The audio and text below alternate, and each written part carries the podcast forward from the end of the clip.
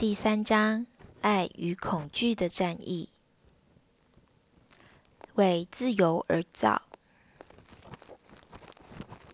为了要训练自己能够在爱里头回应，你需要先接受的真理是什么呢？那就是你没有办法控制别人，你所能够控制的只有你自己，而且是在你理想的情况下。这是人类自由的基本原则啊！人。被设计本来就是自由的，我们从何而知呢？神将两种树放在伊甸园当中，他给了我们选择的自由。没有选择就不会有自由，更重要的是，没有选择也就不可能有爱，因为有自由才能够有爱。神拣选我们，爱我们，他想要我们也选择他来爱他，回应他的爱。所以，即使冒着被拒绝以及我们失去关系的风险，他还是。给我们选择的自由。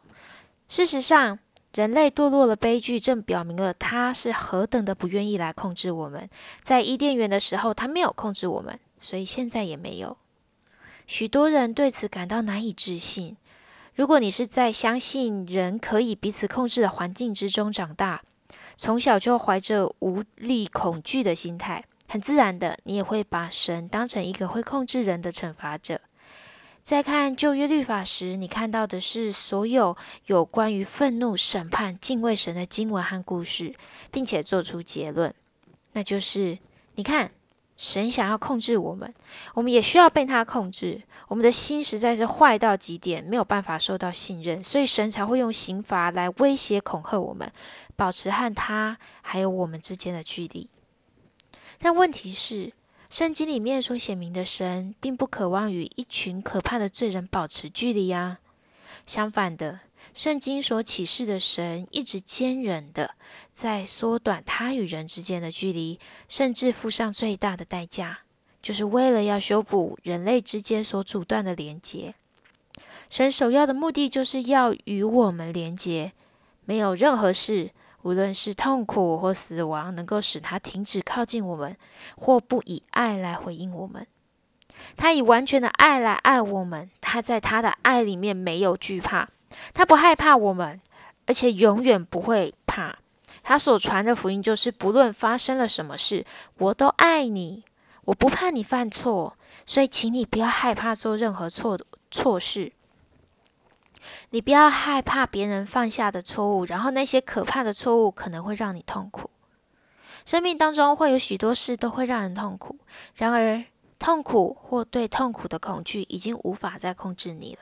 你一直都有选择的自由，所以你会怎么选择呢？记得，不论你选择了什么，我一直都会陪着你。神正持续不断的在爱里头靠近你，让你自由选择是否要爱他。他从来没有将你的选择权拿走啊。哥林多后书三章十七节说：“主的灵在哪里，哪里就得以自由。”当神更多充满你生命的时候，你就能够拥有更多的自由。虽然神不怕我们犯错，也不怕罪人，但是大部分人都会怕。我们不仅怕别人犯的错，也怕自己犯的错。难怪整个社会，包括司法体制，都是以恐惧责罚的方式当做解决问题行为的方法。只要是出自于恐惧的互动，就会无可避免地拉开我们与神、与人、与自己在关系上的距离，并且中断彼此之间的连结。只有透过悔改，不再相信人能够控制他人的谎言，而且接受，嘿。我们必须要开始控制自己，这样的真理才能够打破这样的循环。当你开始相信这个真理，并且停止试图要控制别人的时候，一定会遇到许多来自于旧的本能反应的抗阻。如果不经过一番的搏斗，就没有办法克服抗阻，以属天的方式来回应。还记得戴夫回答“我爱他”妻子的时候呢？他是多么的艰难吗？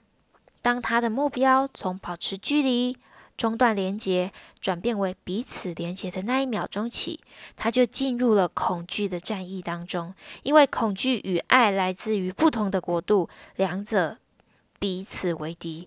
恐惧来自于魔鬼，他一心一意只想要你永远的失去连接，感到孤独。爱呢，则是来自于神，他总是在医治当中修补你与神与人之间的连接，以带你进入更健康、更富有的生命关系中。恐惧与爱的目标完全相反，用来达成目标的策略也全然不同，因此两者无法同时存于一个人的里面。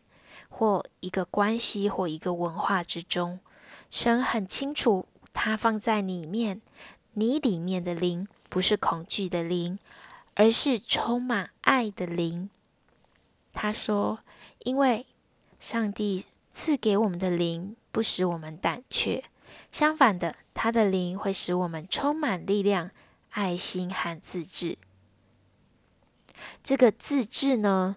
在呃中文版圣经里面翻译成自制，但是也有在英文版圣经里面，它是翻译成心灵健全。神他知道，唯有透过爱的灵动工，才有办法取代盘踞在你生命当中的恐惧。使徒约翰写说，在爱里没有惧怕，爱既完全，就把惧怕都除去了，因为惧怕里面含着刑罚。惧怕的人在爱里。未得完全。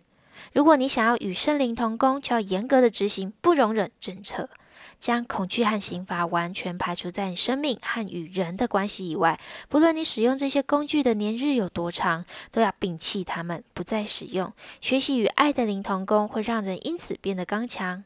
这是一个严肃的挑战。当保罗告诉提摩太，爱的灵是使我们有力量。心灵健全的灵时，也暗暗指出，惧怕的灵，同时也是使人软弱无力、心思涣散的灵。如果你和大多数的人一样，在成长的过程当中与恐惧的零结盟，那么你学到的仅仅是缴械投降，任凭恐惧掌权，不再思考和运用自己内在的力量。但是，当你一再一旦要决定与爱的灵结盟的时候，你就必须要思考，并且做出刚强的决定。戴夫和安妮甚至不记得他们曾经做过让恐惧做主、不再相爱的决定。为了要能够重新再次以爱来相待，他们需要来整顿自己内部的资源，重新思考和决定，并且付诸行动。为了能够对彼此说出“是的，我爱我的配偶”。他们必须要刚强起来，练习自我控制，为了能够再度的彼此相爱。戴夫和安妮那一天在我的办公室做出了决定，在某种程度而言，甚至比他们当初结婚时所做的决定更有力量，因为这个决定。是在他们亲密关系当中经历许多伤害之后所做出来的决定。他们对于内心深处的恐惧和痛苦能在彼此身上带出的影响，已经了然于心。他们已经知道，无论对方做了什么或没有做什么，都不能摇动他们彼此要相爱的决定。这个新的决定必须够有力量，才能使他们胜过恐惧和伤痛，不再脱离这个爱的轨道。他们要比以前更清楚地知道。他们需要多么的刚强，才能够做出这样的决定？美好的是，他们都决定要刚强起来了，以爱来回应彼此，驱走亲密关系当中一切的恐惧。哇，这是何等大的改变！